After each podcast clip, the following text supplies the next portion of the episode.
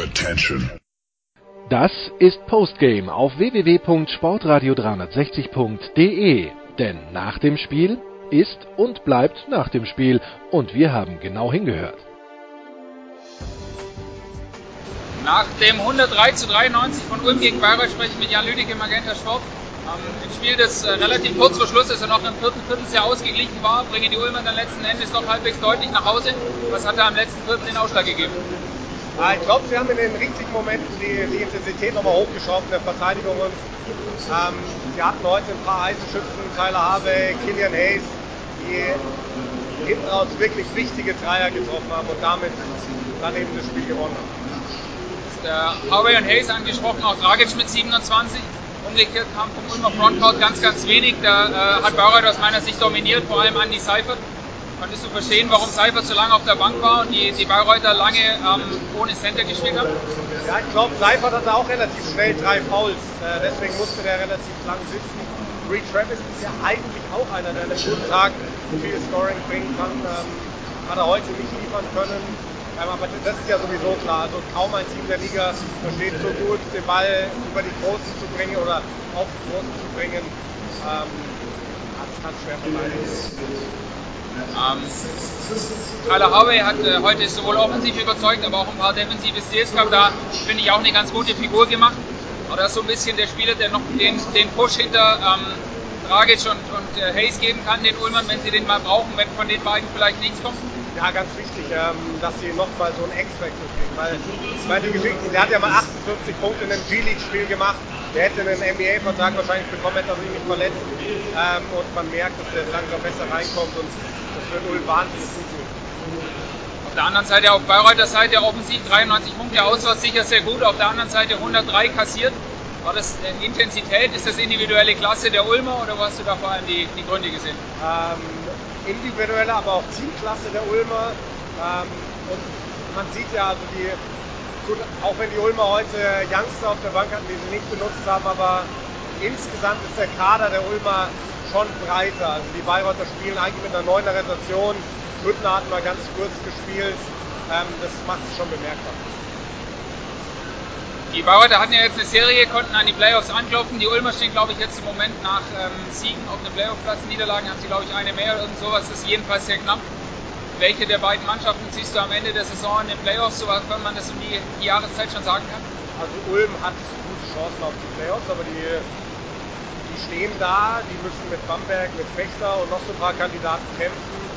Bayreuth wird schwierig. Also Andi Seifert hat auch gerade im Interview bei mir gesagt, wenn sie nicht mal solche Spiele erführen wie hier in Ulm, weil die Chance hatten sie heute schon, ähm, dann wird es schwierig. Und, sie haben eine gute Mannschaft, aber ich glaube, es gibt dieses Jahr bessere.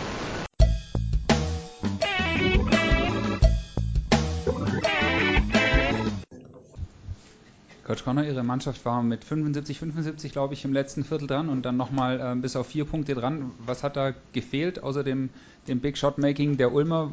Ich glaube, Ihre Mannschaft hatte sogar zweimal die Chance, auch in Führung zu gehen bei 75, 75. Wo, ähm, was hätte da noch kommen müssen oder können? Ja, es sind Kleinigkeiten. Es sind manchmal dann. Äh, ein, ein, ein Play mit der notwendigen Konsequenz durchführen. Ähm, ich hatte auch das Gefühl, dass wir äh, keinen guten Job gemacht haben, Ulm von der Freiwurflinie wegzuhalten. Es war immer, wenn Teamfalls waren, äh, ein Spieler wie Dragic weiß schon, wie man einen Foul zieht. Ne? Und da haben uns wir nicht besonders smart angestellt. Also wir haben was 31 Freiwürfe erlaubt. Also das reicht für zwei Spiele normalerweise. Äh, das waren so Kleinigkeiten, dass man äh, dann äh, vorne vielleicht einmal überhastet äh, abschließt oder, oder auch nur ein Layup verwirft, wo es dann hinten klingelt, weil man nicht rechtzeitig zurückkommt. Das sind so Kleinigkeiten, Kleinigkeiten kann man niemandem Vorwurf machen. Also niemand verwirft ein Layup absichtlich und dann bist du halt zu spät hinten, wenn du ausgerutscht bist und äh, fängst du den Dreier ein oder äh, kriegst das Foul. Also es waren wirklich Kleinigkeiten und ähm, nichts, wo man jemandem einen Vorwurf machen kann, aber natürlich hadert man damit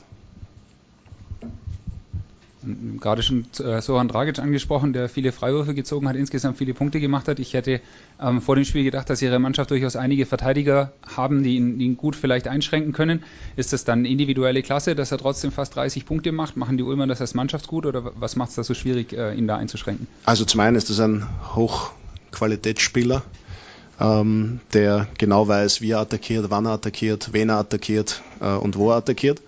Ähm, der weiß, wie man an die Freiwurflinie kommt. Ähm, der war was, 14 Mal an der Freiwurflinie. Also, ähm, und nicht, weil es ihm geschenkt wurde, sondern weil er das verdient hat. Ja ähm, der sowohl äh, aus dem Drive scoren kann, als auch aus dem Shut. Das heißt, man kann ihm äh, weder das eine noch das andere äh, geben. Und äh, er hat auch schon Spiele gehabt, wo es nicht so gelaufen ist bei ihm, aber ähm, heute, heute war er da. Und ähm, also Nate Linhardt ist auch ein, ein Spieler, der jetzt vielleicht äh, nicht als der defensive Stopper bekannt ist, aber äh, der über hohe Qualität verfügt und äh, sehr smart auch, auch spielt und verteidigt und ähm, mit ihm seine Probleme hatte, wie wir als, als Kollektiv mit ihm Probleme hatten. Ne? Also ähm, manchmal nimmt man das dann auch in Kauf, dass man sagt, okay, ähm, Dragic wird halt äh, scoren, aber dann ist halt schlecht, wenn ein Tyler Harvey plötzlich 20 raushaut. Ne? Also das, ähm, ja.